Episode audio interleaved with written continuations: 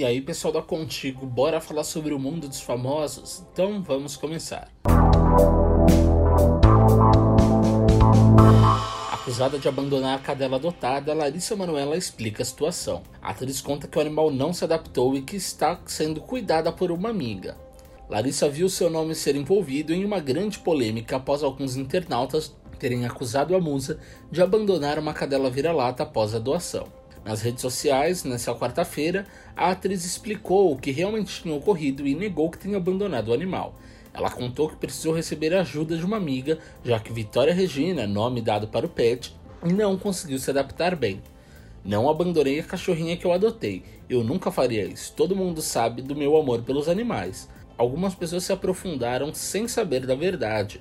Tenho outros cachorros vira-latas e nunca fiz distinção entre eles disse em vídeo publicado nos stories do Instagram.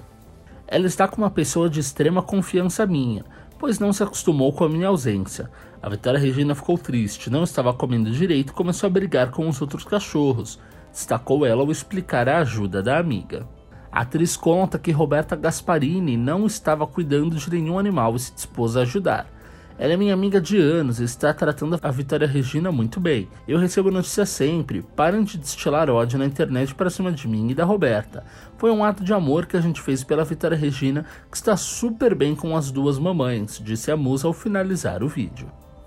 Já está definida a substituta de Fátima Bernardes no encontro. Após o diagnóstico de câncer no útero, a apresentadora revelou que precisará se afastar do programa para realizar uma cirurgia como a primeira etapa de seu tratamento.